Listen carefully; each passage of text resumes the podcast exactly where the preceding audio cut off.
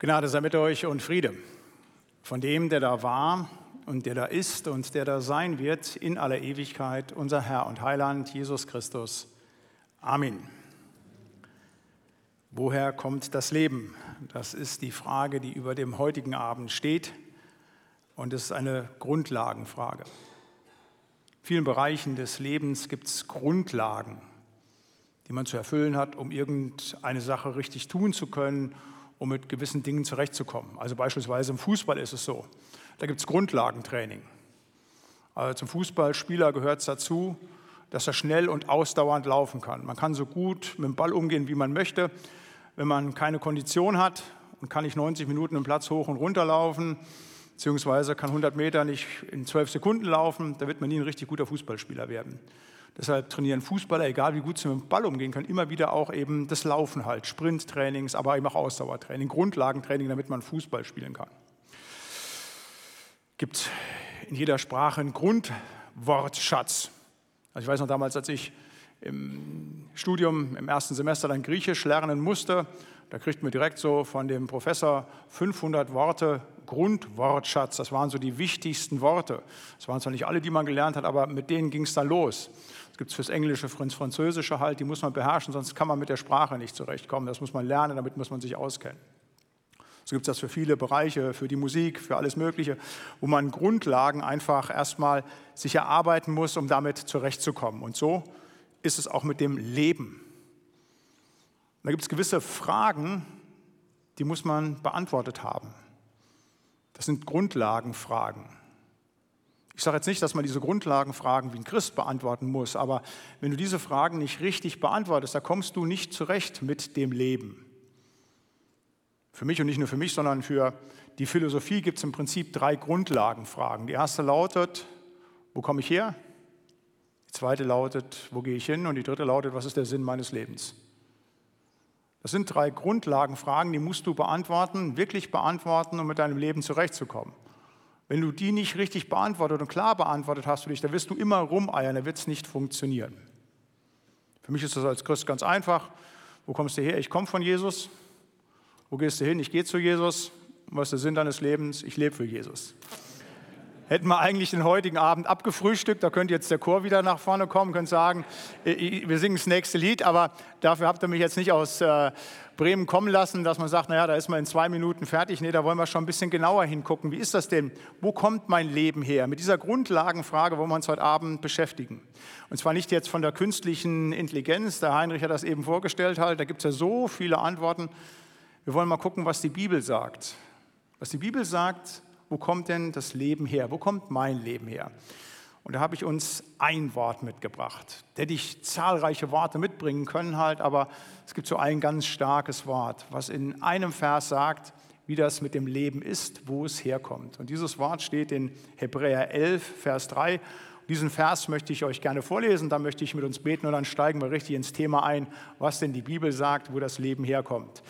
Dieser Vers lautet, durch den Glauben erkennen wir, dass die Welt durch Gottes Wort geschaffen ist, so alles, dass man alles, was man sieht, aus nichts geworden ist. Ich lese noch einmal. Durch den Glauben erkennen wir, dass die Welt durch Gottes Wort geschaffen ist, so dass alles, was man sieht, aus nichts geworden ist. Amen. Ich möchte noch mit uns beten.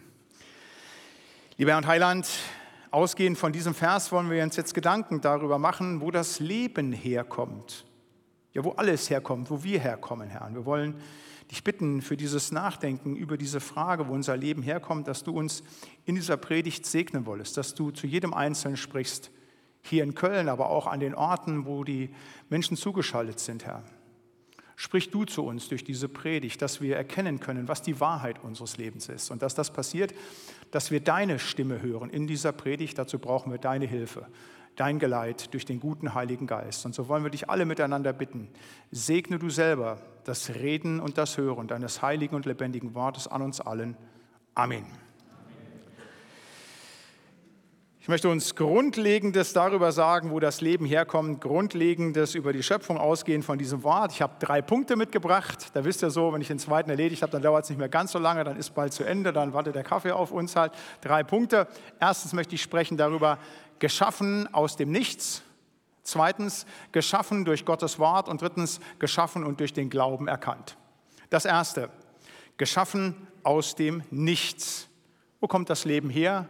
Aus dem Nichts. So steht es hier in diesem Hebräerwort. Ich lese es noch einmal mit dieser besonderen Betonung. Durch den Glauben erkennen wir, dass die Welt durch Gottes Wort geschaffen ist, sodass alles, was man sieht, aus nichts geworden ist. Aus nichts geworden ist. Gott ist der Schöpfer, Tim hat das eben schon gesagt, schon der erste Satz der Bibel, der lautet, am Anfang schuf Gott Himmel und Erde. Also der erste Satz der Bibel. Ist ganz wichtig, wir werden gleich darüber sprechen, woher er es gemacht hat, aber Gott hat alles geschaffen. Gott hat alles geschaffen. Wenn du den ersten Satz der Bibel nicht glaubst, brauchst du gar nicht mehr weiterzulesen. Wer damit ein Problem hat, der wird all die anderen Schätze gar nicht heben können, die hier in diesem Buch drinstehen. Das ist der erste Satz. Am Anfang schuf Gott Himmel und Erde. Und auch unsere Väter im Glauben haben verstanden, dass das ganz wichtig ist, dass man das glaubt. Als die die Glaubensbekenntnisse formuliert haben, 1500 Jahre etwa her, gibt drei altkirchliche Glaubensbekenntnisse, so nennen wir das, die sind allen Christen gemein. Das Apostolikum, was in den meisten evangelischen Landeskirchen jeden Sonntag gesprochen wird, das Nizänum, was an den hohen Feiertagen gesprochen wird und das Athanasium. Die beginnen alle damit, dass gesagt wird, woran glauben wir? Eben daran, dass Gott der Schöpfer ist. Apostolikum, ich glaube an Gott, den Vater, den Allmächtigen, Schöpfer Himmels und der Erde. Oder im Lyzänum heißt es, wir glauben an den einen Gott, den Vater, den Allmächtigen, der alles geschaffen hat, Himmel und Erde, die sichtbare und die unsichtbare Welt. Daran glauben alle Christen. Das ist Grundlage. Deshalb ist es auch der erste Satz der Bibel. Deshalb ist es ersten Sätze in unserem Glaubensbekenntnis. Daran glauben wir, dass Gott alles geschaffen hat. Und woraus hat er es gemacht? Aus nichts. Aus nichts. Das ist mal eine spektakuläre Nachricht. Ist die wirklich so spektakulär? Ja, für uns vielleicht nicht. Wir sind ja mittlerweile durch YouTube mit allen möglichen spektakulären Dingen einfach da konfrontiert, ob sie stimmen oder nicht stimmen halt. Aber ich darf euch sagen, zu Zeiten Jesu war das eine spektakuläre Nachricht. Denn damals, in der Antike, da beschäftigten sich die Leute genau mit dieser Frage, wo kommt denn alles her? Wo kommt das Leben her? Was ist der Ursprung von allem? Und die denkenden Menschen, die beschäftigten sich genau mit dieser Frage, was ist der Ursprung allen Lebens, wo kommt es her? Und die Top-Denker der damaligen Zeit, das waren alles Griechen. Die ganz Großen, das sind Sokrates, der hatte einen Schüler gehabt, der ist Platon, der hatte wiederum Schüler bei Aristoteles, aber schon vor denen gab es Leute, die haben sich genau nur mit dieser Frage bestimmt, wo kommt alles her? Man nennt die die Vorsokratiker, weil sie eben vor, vor Sokrates gewesen sind. Und weil das griechisch war, und im Griechischen heißt der Anfang, also wo ist der Ursprung, Arche, war immer die Frage, wo ist die Arche? Was ist der Anfang? Wo kommt alles her? Das war die Zentralfrage. Nicht, wo fahre ich nächstes Jahr im Urlaub hin oder welchen Wagen kaufe ich mir als nächstes. Was ist die Arche? Damit wurde sich auseinandergesetzt. Und da gab es ganz unterschiedliche Modelle dessen, wie die beantwortet haben, wo denn alles herkommt. Das war damals das Thema. Da gab es einen großen Vorsokratiker, den kennt ihr alle vom Namen nach, Thales von Milet. Kennt ihr noch aus dem Mathematikunterricht, nicht? Winkel im Halbkreis sind Rechte. Der hat nicht nur Mathematik betrieben, der hat sich auch damit beschäftigt, wo kommt alles her. Der war mal in Ägypten im Urlaub gewesen, hat er gesehen, wie der Nil aufgestiegen ist, die Felder bewässert hat, dann ist alles gewachsen. Und hat er gesagt, ho, aus dem Wasser kommt alles her. Das ist der Urgrund. Aus Wasser ist alles geworden. Was ist alles Leben? Gestern war Wasserkonferenz bei der UN. Und der Guterres, der UN-Generalsekretär, hat wörtlich folgenden Satz gesagt.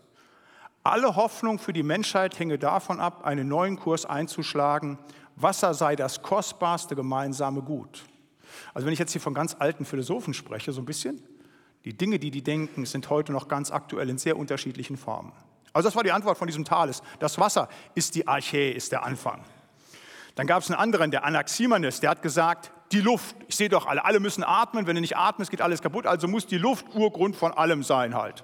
Ja, auch das, die Klimakleber, die erklären uns ja heute, wie das so ist halt. Wie können wir denn die Welt retten? Die Weltrettung hängt davon ab, dass wir die CO2-Emissionen senken. Die Luft, die saubere Luft, die ist so wichtig. Das ist ja zum Allheilmittel geworden, nicht? Und nächstes Jahr dürft ihr keine Ölheizung mehr betreiben halt und keine Gasheizung, weil die Luft, das ist ja so wichtig, unser Grundstoff. Dann gab es einen anderen Vorsokratiker, Pythagoras, den kennt ihr auch alle noch aus dem Mathematikunterricht halt. Äh, wisst ihr, also die Summe der Inhalte der Kathetenquadrate ist inhaltsgleich dem Inhalt des Hypotenusenquadrats. So heißt das. Nicht a Quadrat plus b Quadrat gleich c Quadrat. Ja. Aber da eben auch nicht nur Mathematik betrieben, der hat auch genau über diese Frage nachgedacht, wo kommt denn alles her? Wo ist es heraus geschaffen? Und weil er ein ganz besonderer Mathematiker war, hat er schon gesagt, der Urgrund von allem, wo alles herkommt, ist die Zahl. Ist die Zahl. Das muss es sein. Der Heinrich hat eben von hier künstlicher Intelligenz gesprochen. Er hat mir da so ein Programm gezeigt, wo man sich jetzt als Pfarrer auch Predigten machen kann, wo alles gemacht werden kann. Ja, also so schlau wie dieses künstliche Intelligenzprogramm ist, beruhen, so viel habe ich verstanden, beruht der ganze Krempel da im Internet mit Programmieren immer nur auf Zahlen. Es gibt immer nur zwei Zahlen, immer nur die 0 und die 1, nur die ganzen binären Codes. Auch wieder ganz aktuelle Sache zu sagen, künstliche Intelligenz, das ist das Leben bestimmt halt, da kommt alles her, da gehen wir wieder zu hin halt, nicht die Zahl. Und dann Empedokles schließlich halt, der geht hin und sagt, ja, es ist nicht hier, was weiß ich, eins von den Dingen, es ist eine Summe von allen möglichen halt. Der sagt, die vier Elemente, Feuer, Wasser, Luft, Erde, das ist der Urgrund, da kommt alles raus aus diesen vier Elementen. Auch das ganz aktuell leider wenn ihr ein bisschen mit Okkultismus zu tun habt, wo ihr hoffentlich die Finger von lasst, aber wenn ihr das mitbekommt in eurem Bekanntenkreis oder sonst irgendwas, das ist momentan ganz vogue, in der Esoterik war es immer und ist es immer wieder halt nicht ganz aktuell. Da ist alles drin, alle Antworten auf die Fragen des Daseins, da käme alles her. Und diese Fragen wurden, wie gesagt, in Griechenland, aber dann auch in Rom, in der ganzen, im ganzen Hellenismus diskutiert. Und jetzt kommt die Bibel. Und die Bibel sagt, nichts von dem. Nichts ist der Urgrund. Die Welt ist aus nichts gemacht. Das ist die erste Antwort, aus nichts. Und das ist nicht auf große Begeisterung gestoßen. Die denkenden Leute der damaligen Zeit, die Philosophen, die Epikureer, die Stoiker, alle, die das berufsmäßig betrieben haben, gesagt, die haben sie doch nicht alle, die Christen halt. Da hat es große Auseinandersetzungen gegeben, zweiten, dritten nachchristlichen Jahrhundert halt nicht, wo tatsächlich dann der christliche Glauben verteidigt wurde. Und gerade an diesem Punkt die Frage, wo kommt denn alles her?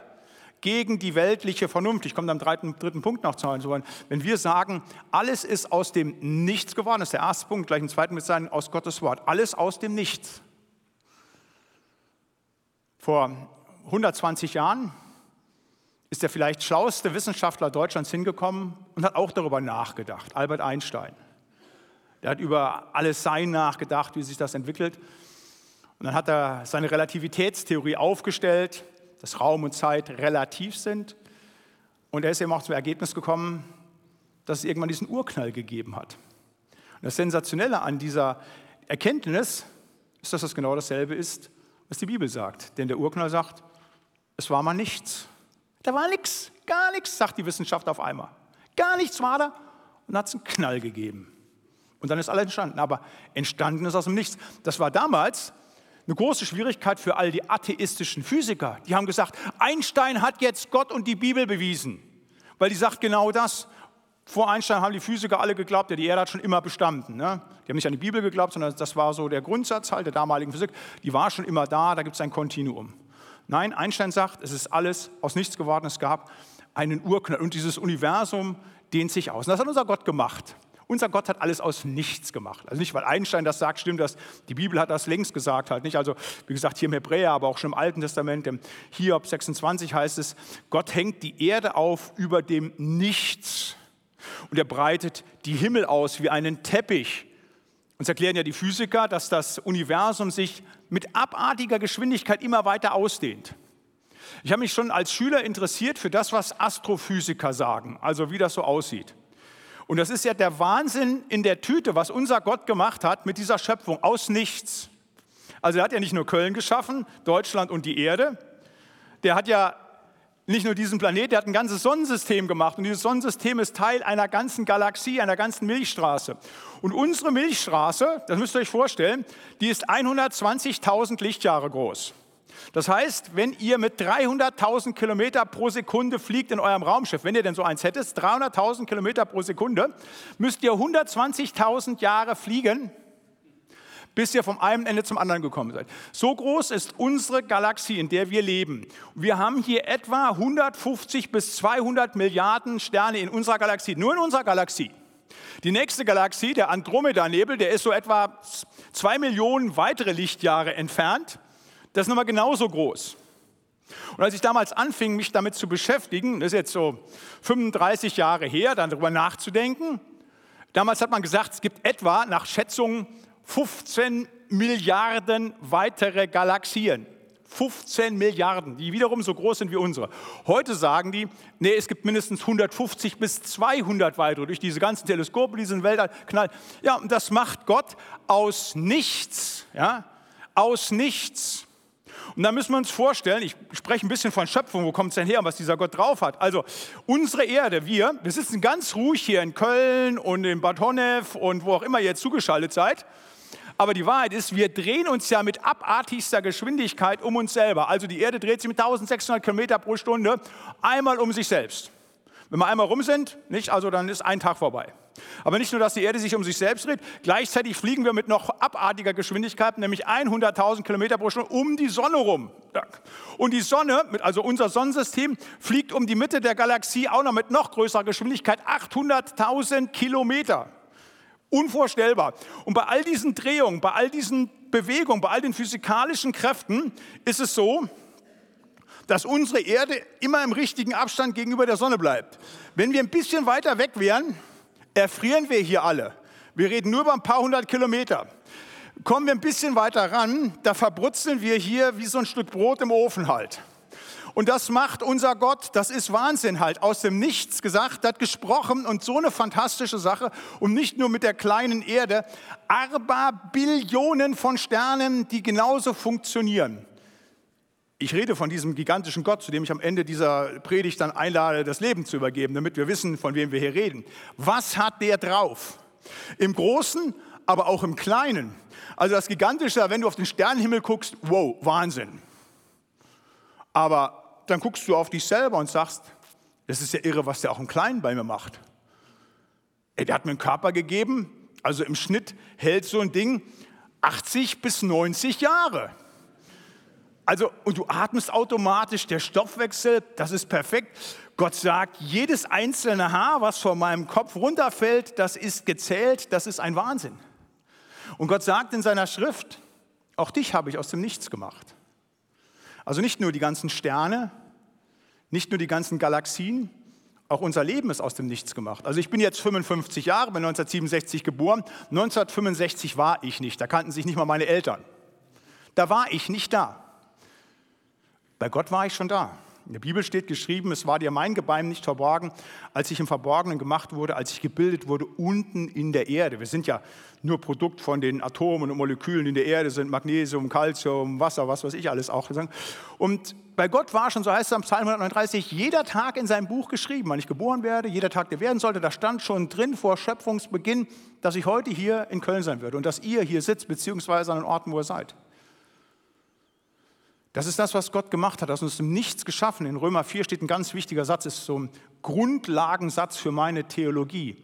Da heißt es in Römer 4, Gott macht die Toten lebendig und ruft das Nichtseiende in das Sein. Er ruft das Nichtseiende in das Sein. Er ruft, da kommen wir gleich im zweiten zu, ruft, was nicht ist und dann wird es. Er schafft aus dem Nichts. Deshalb kann Gott auch von den Toten auferwecken. Das ist das, was unser Gott kann. Alles Leben kommt aus dem Nichts, ist kein Zufall, nicht irgendwie Laune zwischen Mama und Papa oder sonst irgendetwas, sondern ist gewollt. Und das ist ganz wichtig auch für unser Leben, ob wir groß, ob wir klein sind, intelligent, minder intelligent, reich oder arm sind, ob wir einen Ehepartner haben oder keinen. Es spielt keine Rolle. So wie ich bin, hat Gott mich geschaffen. Ich bin gewollt, kein Produkt des Zufalls halt. Er hat mich geschaffen aus dem Nichts und hat mich gerufen. Das ist was ganz, ganz Großartiges, sich das vorzustellen.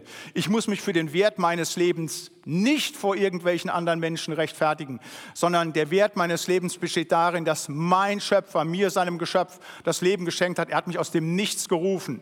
Und eines Tages, wenn dieses Leben wieder ins Nichts geht, denn das wird irgendwann passieren, also meine Uhr wie eure läuft beharrlich ab halt, nicht? und ich merke das immer mehr, wird immer älter, immer älter, immer älter halt nicht. Ja, irgendwann kommt der Moment, wo es Patschi-Patschi macht und er hört das Herz auf zu schlagen. Aber da sagt mir die Schrift, wenn das ja alles vergeht, das wieder zu Erde wird, dann wirst du meine Stimme hören und da werde ich dich rufen zum ewigen Leben. Gott schafft aus dem Nichts. Hat er die Welt geschaffen, hat er mein Leben geschaffen, da wird er mir und euch, wenn er ihm nachfolgt, ewiges Leben geben. Das ist das Erste, was wir festhalten halt. Gott hat alles geschaffen aus dem Nichts. Ein zweiter Punkt, was die Bibel sagt, wo denn alles herkommt. Es kommt nicht nur aus dem Nichts, sondern es ist geschaffen durch Gottes Wort. So heißt es hier Hebräer 11.3. Durch den Glauben erkennen wir, dass die Welt durch Gottes Wort geschaffen ist, so alles das, was man sieht, aus nichts geworden ist. Durch Gottes Wort. So steht es schon im Schöpfungsbericht, könnt ihr nachlesen. Und so schuf Gott. Am ersten Tag sagt er, es werde Licht und es wurde Licht. Es wimmle das Wasser von Getier und dann wimmelt es. Gott spricht und es geschieht. Gott geht nicht hin und klatscht in die Hände oder schnippt mit dem Finger, tritt mit dem Fuß auf, macht er nicht. Gott spricht. Die ganze Schöpfung ist ein Sprachakt. Ich habe das eben im ersten Punkt gesagt. Auch wir, nicht nur die Erde, nicht nur die Fische, alles, was damals zu Beginn der Schöpfung war, auch uns hat er gerufen, aus dem Nichtsein in das Sein. Das ist das, was das Wort Gottes tut. Es schafft alles. Deshalb ist das so wichtig, weil das hier das Wort Gottes also nicht dieses Buch als Material, sondern das, was darin steckt. Das ist das Wort Gottes. Das ist der Beginn von allem. Wir können dieses Wort Gottes überhaupt nicht überschätzen, weil das Wort Gottes ja Gott selber ist. In Johannes 1 heißt es, am Anfang war das Wort und das Wort war bei Gott und selber ist das Wort. Dasselbe war am Anfang bei Gott. Alle Dinge sind durch dasselbe gemacht und ohne dasselbe ist nichts gemacht, was gemacht ist. Johannes 1, 1 bis 3. Ganz wichtig. Auch dabei wieder heißt es, ich habe eben von der Arche gesprochen, wo die Vorsokratiker gefragt haben, was ist denn die, der Anfang, die Arche? Da steht en Arche, en Hologos im Griechischen. Am Anfang war das Wort. Am Anfang war das Wort nicht irgendwie eine Zufälligkeit mit dem Urknall oder sonst irgendetwas. Am Anfang ist das Wort, dass Gott spricht und Dinge werden. Am Anfang war das Wort. Und das ist ganz, ganz, ganz, ganz wichtig, dass wir das festhalten, weil das immer wieder bestritten wird in dieser Welt, immer wieder vor allen Dingen von dem Teufel bekämpft wird. Wo immer was anderes gelehrt wird, als dass am Anfang das Wort ist, wisst ihr, dass der Teufel dran ist. Hauptangriffspunkt des Teufels ist grundsätzlich immer das Wort Gottes. Stellt immer wieder das Wort Gottes in Frage und kämpft auch immer wieder denen, gegen die, die zum Wort Gottes stehen. Adam und Eva im Paradies. Gott hat klar gesagt, von dem Baum dürft ihr nicht essen. Da kommt der Teufel und sagt, sollte Gott gesagt haben, in Fragestellung. Das macht der Teufel. Ich habe eben von dem intelligenten oder intelligenteste Naturwissenschaftler Deutschlands gesprochen. Der intelligenteste Literat Deutschlands ist welcher? Johann Goethe. Johann Wolfgang Goethe, sicherlich derjenige, der der große Dichter fürs Deutschlands ist. Und der hat ein Werk geschrieben, das habt ihr sicherlich alle in der Schule gelesen, eben den Faust. Der Faust beginnt folgendermaßen, nochmal, keine Bibel. Goethe ist kein Christ gewesen, aber das ist immer interessant, wenn Nichtchristen, ganz schlaue Christen Dinge sagen, die genau das bestätigen, was in der Bibel steht. Da geht nämlich der Faust hin und der übersetzt nämlich Johannes 1, den Johannesprolog. Das ist die erste Szene, er übersetzt den. Enerche enhologos. Am Anfang war das Wort. Ja. Kann ich hier Wort sagen? sagt Dr. Faust. Kann ich hier Wort sagen? Nein, ich muss es anders bringen. Sinn, nein, Kraft. Ich muss es mit Tat übersetzen. Ich muss es mit Tat übersetzen. In dem Moment, wo er nicht mehr sagt, am Anfang war das Wort, sondern sagt, am Anfang war die Tat, da kommt der schwarze Pudel. Das ist ein Zeichen für den Teufel. Und dann verführt er ihn zu allem. Ich sage immer, das ist ein Stück autobiografisch, was Goethe da geschrieben hat. Der, als er stirbt, nach Licht schreit, mehr Licht. Der hat sein Leben dem Widersacher gegeben und ist dafür reich belohnt worden, wie der Dr. Faust, aber mit allem, was er zu tragen hatte. Denn das, was er schreibt in all seinen Werken, da weiß man ganz genau, der hat was verstanden von der bösen Seite, von der dunklen Seite, die da ist. Aber das ist genau das, wo immer in Frage gestellt wird, dass es das Wort Gottes wirklich ist mit aller Macht, geht alles den Berg runter. Das können wir in der Kirche sehen. Die evangelische Kirche in Deutschland, die ist durchsetzt worden von einer zerstörerischen satanischen Theologie in der Gefolge Rudolf Bultmanns. Man nannte das die Entmythologisierung. Dass wir geguckt worden, nein, wir müssen das nicht ernst nehmen, was da tatsächlich wörtlich steht, sondern wir müssen da den tieferen Sinn sehen und wir müssen Gott auflösen und das, was die Leute gedacht haben halt. Und irgendwann hat man Gott als den transzendentalen Gott aufgelöst und alles nur noch in die Tat hineingebracht, in die Liebe. Das ist alles kaputt gegangen. Kirchen, die sich weit entfernt haben vom Wort Gottes, wo das in Gültigkeit ist, mit all den Konsequenzen, die wir erleben müssen halt. Geschaffen durch das Wort Gottes. Die Kirche, so haben uns die reformatorischen Väter gelernt, ist eine Creatura Verbi, ein Produkt des Wortes Gottes. Das könnt ihr in allen Gemeinden sehen. Da, wo klar am Wort Gottes geblieben wird, wo das Wort treu verkündigt wird, da läuft's. Wo sich verabschiedet wird von der Wahrheit der Bibel, wo gesagt wird, das ist nicht der Urgrund, das ist nicht alles durchgeschaffen und das ist nicht das Wichtigste auf der Welt. Da geht es den Bach runter. Sola Scriptura, allein das Wort, so haben es uns die Stammväter hineingeschrieben in unsere christliche Geburtsurkunde mit, der, mit dem Protestantismus. Allein das Wort, darauf kommt es an, weil das Wort eben Gott ist. Das Wort ist Gott. Am Anfang war das Wort und das Wort war bei Gott und Gott selber ist das Wort. Wir können das Wort nicht überschätzen halt. Das Wort Gottes. Das hat eine Schöpfungskraft, das ist so gigantisch. Die Bibel erzählt immer und immer und immer wieder davon, was das Wort Gottes tut, wie es wunderbar Neues schafft, nicht nur in der Schöpfung, sondern immer und immer wieder. Da ist das Volk Israel am Roten Meer. Vorne ist das Meer, niemand kann schwimmen, hinten ist das Heer des Pharaos. Keine Chance mehr. Entweder ersaufen oder erschlagen werden.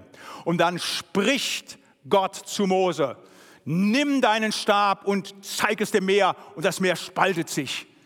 Das Wort schafft einen Ausweg, dass sie trockenen Fußes durch das Meer gehen können und das Heer der Ägypter ertränkt wird. Petrus, der war mal mit seinen Leuten draußen, ganze Nacht haben sie gefischt, nichts gefangen, kommt wieder morgens an Land, die Fische sind jetzt runtergegangen, weil es da heiß wird am See Genezareth halt nicht, und dann steht Jesus da. Er sagt, Petrus, fahr noch mal raus und wirf die Netze raus. Sagt Petrus, es ist ja fischereitechnischer Schwachsinn, aber hm, auf dein Wort will ich die Netze rauswerfen. Weil Jesus es gesagt hat, der lebendige Gott. Und dann werfen sie die Netze raus. Und dann gibt es den Fang des Jahrhunderts. Betriebswirtschaftliche Sensation, aber das spielt keine Rolle mehr für Petrus, weil er erlebt hat, was das Wort tun kann. Matthäus 8, der Hauptmann von Kapernaum, gläubiger Heide, der kommt zu Jesus und sagt, ich habe einen Knecht, der liegt gelähmt da, der hat Schmerzen, bitte kümmere dich um ihn. Und Jesus sagt, ich werde kommen und ihm helfen. Er sagte, das ist nicht nötig. Sprich nur ein Wort und mein Knecht wird gesund. Und Jesus spricht das Wort und der Knecht wird gesund. Lazarus, der liegt schon vier Tage im Grab bei den Temperaturen in Israel. Der ist am Vergammeln. Die Schrift sagt das halt, der stinkt schon, das Fleisch ist am Verwesen. Da macht kein Notarzt nichts mehr was. Aber der lebendige Gott, der tritt vor dieses Grab und sagt, Lazarus, komm heraus. Und dann ist kein Vergang mehr, weil dieser Gott die Macht hat, eben auch aus dem Tod herauszurufen. Das passiert und er kommt heraus. Das ist die Kraft des Wortes Gottes halt, durch das alles gemacht ist. Und eure Stellung zum Wort Gottes, die entscheidet über Segen und Nichtsegen in eurem Leben. Lest es nach, Psalm 1. Da wird gesagt, ganz klar, es gibt zwei Arten von Menschen. Es gibt die Menschen, die dem Wort Gottes vertrauen und die werden gesegnet sein. Die sind wie Bäume, die gepflanzt sind an Wasserbächen halt. Die bringen ihre Frucht zu ihrer Zeit. Aber es gibt die Leute, die das verachten, das Wort Gottes, und sagen, es ist alles nur Blödsinn. Das sind Leute, die sind wie Spreu, die der Wind bescheut, die werden nicht bestehen. Eure Stellung zum Wort Gottes entscheidet darüber, ob ihr scheiterndes oder gelingendes Leben habt. Jesus sagt in der Bergpredigt, wer mein Wort hört und es tut, der gleicht dem Mann, der sein Haus auf Fels baut. Wenn dann die Stürme kommen und an dem Haus wackeln, dann hat dieses Haus Bestand, es fällt nicht ein. Aber wenn jemand mein Wort hört und es nicht glaubt, der ist wie ein Mensch, der sein Haus auf Sand baut. Wenn dann die Stürme kommen, dann stürzt es ein, es hat keinen Bestand. Und heute Abend werden Leute hier sein und an den Orten, die dem Wort Gottes noch nicht vertrauen. Die sagen, hm, ich habe davon gehört und die Christen, die haben mir das erzählt, aber ich baue doch auf meine Gesundheit. Ich baue auf mein Geld, auf meine Familie, kann dir nur sagen, wenn du darauf baust, wirst du früher oder später erleben, wie dein Lebenshaus zusammenbricht. Und ich darf dich einladen heute Abend, bau dein Haus auf festen Grund, bau dein Haus auf Jesus, auf das, was er uns in seinem Wort sagt, und dann wirst du gerettet werden für Zeit und Ewigkeit. Jesus sagt in Johannes 5, Vers 24, wer mein Wort hört und glaubt dem, der mich gesandt hat, der hat das ewige Leben. Er kommt nicht ins Gericht, sondern er ist vom Tode zum Leben hindurchgedrungen. Das ist das Wort Gottes, das alles schafft. Das schafft es in deinem Leben, dass du für deine Sünde und deine Schuld nicht ins Gericht musst, sondern dass du hindurchgegangen bist, weil Christus für dich auf Golgatha gestorben ist. Wenn du an das Wort Gottes glaubst, wenn du an Jesus glaubst und ihm nachfolgst. Das Wort Gottes ist das, was alles geschaffen hat wo alles Leben herkommt. Und zwar nicht nur das Leben, das jetzt ist, sondern eben auch das ewige Leben. Wir sind geschaffen durch das Wort Gottes und wir werden ewiges Leben bekommen, wenn wir eben diesem Wort, wenn wir diesem Gott vertrauen, der in diesem Wort gegenwärtig ist. Das ist das zweite, geschaffen durch Gottes Wort. Und ein drittes, geschaffen und durch den Glauben erkannt. Da heißt es in unserem Predigtvers, durch den Glauben erkennen wir, dass die Welt durch Gottes Wort geschaffen ist, sodass alles, was man sieht, aus nichts geworden ist. Ich habe im ersten Punkt gesagt, ist alles aus nichts geworden, so lehrt es die Schrift. Im zweiten Punkt gesagt, es ist alles durch Gottes Wort gemacht werden, geworden.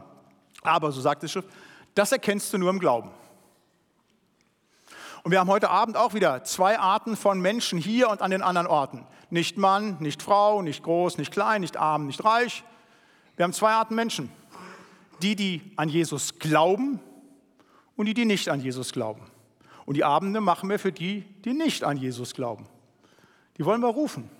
Das, was ich eben gesagt habe, was ich euch dargelegt habe, dass Gott alles aus nichts gemacht hat und dass er durch sein Wort gemacht hat, das kann ich euch bezeugen, aber ich kann es euch letztlich nicht beweisen, wie ich beweisen kann, dass 4 mal 4 16 ist. Das kann ich jedem beweisen, der mehr als 70 IQ-Punkte hat. Das ist gar kein Problem. Aber das kann ich euch nicht beweisen. Das ist etwas, was Gott selber euch offenbaren muss. Das ist wie Liebe. Also ich kann euch bezeugen, dass ich meine Tochter liebe. Aber selbst wenn ihr meine Tochter kennen würdet, hättet ihr noch keine Liebe. Würdet sagen, das ist ein anständiger Mensch, aber da müsstet ihr noch keine Liebe haben.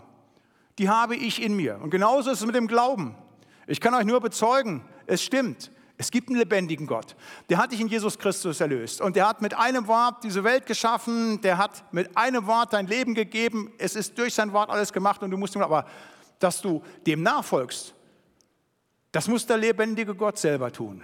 Da musst du dir seinen Heiligen Geist geben. Da musst du die geistliche Wiedergeburt erleben. Gott sagt uns in seiner Schrift, wenn wir das wollen, dann tut er das. Wenn ihr mich suchen werdet von ganzem Herzen, heißt es einmal im Alten Testament, so will ich mich von euch finden lassen. Wenn heute Leute hier sind, die sagen, ja, das, was der Pastor da sagt, das kann ich nicht glauben. Aber ich würde das gerne glauben. Ich hätte ja auch gern so einen persönlichen Gott, der für mich da ist, der mich aufpasst. Dann kann ich ihn nur einladen, kommt zum Glauben. Kommt zum Glauben, kommt zu Jesus. Das ist ein Schritt, wie man den Schritt tut, wenn man am 10-Meter-Brett steht und sagt, springen oder nicht springen. Die Entscheidung muss man treffen. Ich weiß noch genau, wie das bei mir gewesen ist. Also, ich war nicht der Allerdümmste in der Schule, komme aus einem frommen Gebiet, hier nicht weit von Köln, hier im Siegerland. Da sind sie alle gläubig, da kommst du gar nicht drum rum halt. Ne? Da hast du immer wieder mit Glauben und Religion zu tun. Hatte auch einen hervorragenden Konfirmandenunterricht. Bei einem gläubigen Pastor bin ich heute noch nachträglich dankbar für. Aber hallo, das war doch nichts für mich. Für die dicken Mädchen, die hässlichen Jungs und für irgendwelche alten Omas. Aber ich brauche doch so ein Konzept nicht halt. Ne? Wurde konfirmiert, war für mich war klar am Tag der Konfirmation, der Laden sieht mich nie wieder. Ja, ich hätte das alles wiederholen können. Jesus am Kreuz für dich gestorben. Wir mussten so viel auswendig lernen. Das hatte ich alles begriffen vom System her. Ich hatte Kenntnis von all diesen Dingen. Aber ich habe das nicht für wahr gehalten und angewandt habe ich das erst recht nicht. Ein Jahr später musste ich, weil meine Eltern mich so zwangen, auf so eine Freizeit mit dem CVM hinfahren. Ja, 15 Jahre alt, und dann kleine Freizeit nur gewesen, fünf Mitarbeiter, 14 Teilnehmer. Brutalstmission halt. Ne? Und die anderen waren alle im Glauben. Ich saß da als einzigster Ungläubige dabei. War eine super Freizeit, Wanderfreizeit unten in Schlattming. Wir haben viel Sport gemacht, halt gewandert, war alles super. Die Leute waren gut drauf. Nur jeden Morgen Bibelarbeit. Das ist ja für Nichtchristen eine Katastrophe. Ja? Da kommst du hin halt, ne? erst dann singen, drei Lobpreislieder, immer Gitarre, Schrumm, Schrumm, Schrumm, Evangelium, jeder Christ ein Gitarrist halt. Ne? So, oh. Dann noch schlimmer für mich damals, ich, aber wirklich Gebetsgemeinschaft, nicht? Die sonst so cool waren, die gingen so in sich halt, jeder betete, ich saß daneben, wie falsch, ich habe immer nur geguckt, wann ist denn 11 Uhr, dass das vorbei ist halt. Und die Minuten zogen sich halt. Das ging 13 Tage so. 14. Tag, morgens kommt der Freizeitleiter zu mir und sagt, Olli, du bist nicht im Glauben, du gehst am Wesentlichen vorbei. Dann habe ich genauso gesagt, ja, ich würde ja auch gern so glauben wie, aber mir sagt das alles nichts. Dann hat er mir das nochmal genau erklärt. Du musst dein Leben Jesus geben. Du musst zum Glauben kommen, damit du das alles erkennst und annehmen kannst. Ja, habe ich gesagt, wie muss ich denn das machen? Ja, dann werden wir jetzt beten. ich spreche für dich das Bekenntnis deiner Schuld und du sagst, ich will Jesus folgen. Und dann sollst du mal sehen, was passiert. Er hat gesagt, okay, können wir machen. Und ich kann euch nur sagen, eingeschlagen wie eine Granate. Ich spreche dieses Gebet und dann haben wir diesen Morgen die letzte Bibelarbeit. Und du singst die Lieder mit und ich habe auf einmal mitgesungen. Und dann Gebet. Und dann eine Bibelarbeit, das war eine Offenbarung, Lukas 8, vierfache Ackerfeld. Das war wie, als wenn du blind gewesen bist und auf einmal das Licht siehst und alles bestaunen kannst. Und dann war 11 Uhr, dann wollten die Fußball spielen gehen halt. Und ich denke, Leute, Bibel, das ist es doch. Ne? Da, ein Wahnsinn. Das war so gigantisch, zum Glauben durchgebrochen halt. Das ist irre. Ich war, war am Ende der Ferien, Sommerferien, ich bin dann drei Tage später in die Schule gekommen. Ich habe allen nur noch von Jesus erzählt halt. Ne? Zu sagen, was es ist, wie wunderbar das ist, Glauben haben zu dürfen halt. Dass ich das annehmen konnte. Und da hat sich bei mir nichts geändert halt. Ich darf das jetzt seit 40 Jahren machen. Ich darf Menschen von Jesus erzählen und darf sie einladen, genau diesen Schritt des Glaubens zu tun. Und wenn du noch keinen Glauben hast, dann darf ich dich heute Abend einladen zum lebendigen Glauben. Heute Abend, an den nächsten Abend ist Gelegenheit, dein Leben Jesus zu geben. Und dann fragen die Leute, ja, bin ich denn gläubig oder bin ich nicht gläubig? Ich glaube doch auch an irgendwie einen Gott. Es gibt verschiedene Kennzeichen dafür, ob man gläubig ist oder nicht gläubig ist. Ich will mal drei Kennzeichen sagen. Kennzeichen aus der Bibel. Das erste und wichtigste Kennzeichen ist, Jesus Christus ist der Herr. 1. Korinther 12 heißt es, niemand kann Jesus den Herrn nennen, es sei denn durch den Heiligen Geist. Also, wenn du den Heiligen Geist hast und die geistliche Wiedergeburt erlebt hast, dann wirst du sagen können, Jesus ist der Herr. Kann jeder von euch sagen, der des Deutschen mächtig ist, Jesus ist der Herr mit den Lippen. Aber ob das stimmt im Herzen, weißt du ganz genau. Weißt du, dass Jesus dein Herr ist? Ja oder nein? Da gibt es keine zwei Sachen. Es ist genauso, wie du sagen kannst, bist du verheiratet? Ja oder nein? Ist Jesus der Herr deines Lebens? Wenn du das nicht mit einem klaren Ja beantworten kannst, dann fehlt dir die geistliche Wiedergeburt halt. Dann kann ich dich nur aufhören, komm zu Jesus, lass dich retten. Zweite Kennzeichen ist, dass man mitleidet. Wenn wir den Heiligen Geist bekommen, so lehrt es die Bibel, dann werden wir in den Leib Jesu Christi inkorporiert. Werden später in den nächsten Abend noch darüber sprechen, dass ich dann auch eine Aufgabe im Reich Gottes habe. Aber wenn ich Glied am Leib bin, also zur Gemeinde, so nennt die Bibel eben ähm, die Gemeinde, die Kirche, Leib Christi, dann leide ich mit, wenn es anderen Christen schlecht geht. Wenn ihr dann hört, in Nigeria ist eine Kirche in die Luft geflogen und es gibt kein Land, wo so viele Christen getötet werden derzeit wie eben in Nigeria. Das passiert ja sehr, sehr häufig. Wenn du das dann hörst, ne, dass da wieder 20, 30 Christen getötet worden sind, nur weil sie zum lebendigen, Glauben, zum lebendigen Glauben an Jesus Christus gehören halt, weil sie zum lebendigen Gott gehören halt nicht, dann tut dir das weh. Mitleiden. Oder wenn auf der Arbeit einer deiner Arbeitskollegen schmutzigen Witz über Jesus und über das Kreuz erzählt und du herzhaft mitlachen kannst, dann weißt du, hast du den Heiligen Geist nicht. Aber wenn dich das anpackt und du richtig so innerlich aufwühlst halt, ne? wie als wenn dir deine Mutter be beleidigt hat, dann weißt du, das ist der Geist, nicht? dann ergrimmst du, das passiert Paulus, als er Apostelgeschichte 17 Athen ist halt. Nicht? Also Mitleiden, das ist so ein zweites Kennzeichen. Und ein drittes Kennzeichen, es gibt noch ein paar andere halt, drittes Kennzeichen für geistliche Wiedergeburt ist, dass du Heilsgewissheit hast. Dass du weißt, hey, so schön das Leben hier ist, das Beste kommt noch. Ewige Leben. Wenn mein Leben hier aufhört, dann ruft mich Gott in ein neues Leben hinein. Da schafft er mir ganz Neues. Da werde ich mit ihm sein im Paradies, im himmlischen Jerusalem. Da werde ich für alle Zeit sein dass du Heilsgewissheit hast, dass du sagst, Mensch, ich freue mich über das Leben hier, da nehme ich die angenehmen Tage, Jahre und Monate noch mit, aber das Beste kommt noch. Ich weiß passiert, was passiert, wenn ich sterbe. Weißt du das? Weißt du, was passiert, wenn du heute Abend hier rausfährst mit deinem Auto und da kommt der LKW-Fahrer, hat nicht aufgepasst und dann macht es Patsch und das Ding ist überfahren, dein Auto und du bist tot? Weißt du, wo du bist, ja oder nein? Ein Christ weiß das der weiß, wo es hingeht, wenn er stirbt. Und das ist für den kein Schrecken, sondern das ist für den die große Freude. Sterben ist mein Gewinn. Sterben ist mein Gewinn, so lehrt es die Bibel. Und das ist keine philosophische Wahrheit, nur so was Abstraktes, das erlebst du richtig. Manchmal bist du richtig sehnsüchtig, da sagst du, Herr, komm wieder oder ruf mich ab. Mensch, obwohl ich ein gutes Leben habe und ich führe ein gutes Leben. Ich habe genug Geld, habe eine tolle Frau, alles super, wirklich prima.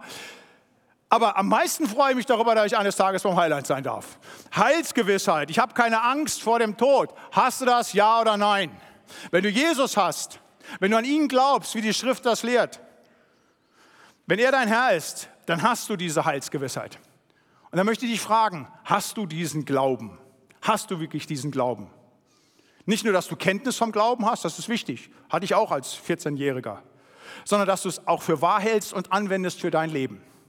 Und wenn du sagst, nein, diesen Glauben habe ich nicht, aber ich möchte den gerne haben, dann möchte ich dich einladen im Namen des lebendigen Gottes, heute Abend hier.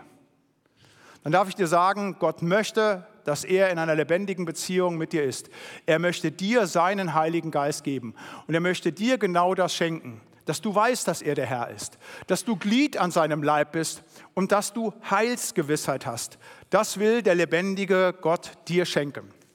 Und wir wollen heute Abend ein Angebot geben, das zu tun, diesen Schritt zu machen auf Gott hin. Ich werde gleich, nachdem dann der Chor vorne gewesen ist und das sogenannte Ruflied gesungen hat, wo ihr nochmal per Lied eingeladen werdet zu kommen, im Anschluss ein Übergabegebet sprechen. Für die, die jetzt nicht im Glauben sind, sagen, was ist das denn? Ich lese das gerne vor. Das sind sieben Sätze. Sieben Sätze, die ihr dann mitbeten könnt. Wir werden nach vorne hier zum Kreuz kommen und ich werde Satz für Satz vorlesen und ihr werdet den mitbeten dürfen. Ihr werdet den nachsprechen. Und das ist dann quasi der Schritt vom 10-Meter-Turm runter, dass ihr gesprungen seid. Wenn ihr das von Herzen mitsprechen könnt, dann seid ihr Christen. Dann ist es der Heilige Geist, der dann in euch ist. Dieses Gebet lautet wie folgt. Jesus Christus, ich danke dir, dass du mich liebst. Ich habe deinen Ruf gehört und öffne dir nun mein Leben. Ich bekenne dir alle meine Schuld und ich bitte dich um Vergebung. Ich danke dir, dass du am Kreuz für mich gestorben bist. Mein ganzes Leben soll dir gehören. Dir will ich von nun an vertrauen und folgen. Du bist mein Herr. Amen. Wir wollen die Gelegenheit geben, hier das am Kreuz öffentlich zu tun, vor der sichtbaren und der unsichtbaren Welt. Aber du kannst es auch in der Reihe tun, hier in Köln oder wo immer an den Orten, wo ihr seid. Ihr könnt das auch heute Abend nachsprechen mit eigenen Worten. Ihr könnt auch morgen wiederkommen. Aber wenn du verstanden hast, dass Gott dir ins Herz gesprochen hat, dann kann ich dir nur Mut machen, komm, weil du musst dein Leben Jesus übergeben, um gerettet zu sein für Zeit und Ewigkeit. Und niemand weiß, ob das heute vielleicht dein letzter Tag ist. Ich möchte jetzt den Chor nach vorne bitten und Sie bitten einfach, das Übergabe- und Ruflied zu singen. Und wenn Sie das Ruflied gesungen haben, werde ich mit denjenigen, die zum Kreuz gekommen sind, eben dieses Übergabegebet sprechen. Ich werde es aber auch dann sprechen, wenn niemand gekommen ist, für die, die in den Reihen ihr Leben Jesus geben wollen. Solltet ihr das in den Reihen tun, kann ich euch nur raten, wenn ihr es tut, vertraut euch einem Bruder oder einer Schwester an, die im Glauben sind. Wir haben hier eine Telefonnummer, die kann man anrufen halt. Da sind Mitarbeiter, die auch telefonisch entsprechend dann beraten werden halt. Wenn ihr hier seid, hier sind die Pastoren der Gemeinde, die mit euch sprechen. Ich stehe euch zur Verfügung. Das ist wichtig. Wenn man die geistliche Wiedergeburt erlebt, das ist wie bei der natürlichen Geburt. Wenn eine Frau schwanger ist, ja, die kann das auch allein, aber die ist froh, wenn eine Hebamme und Arzt mit dabei ist. Und so ist es auch, wenn man zu Jesus findet. Das ist gut, wenn Brüder und Schwestern da sind, die einem dabei helfen. Und so möchte ich noch einmal einladen, wenn ihr noch nicht im Glauben seid, wenn ihr noch nicht an den Schöpfer dieser Welt glaubt, dann kommt heute zu Jesus. Wir hören das Ruflied.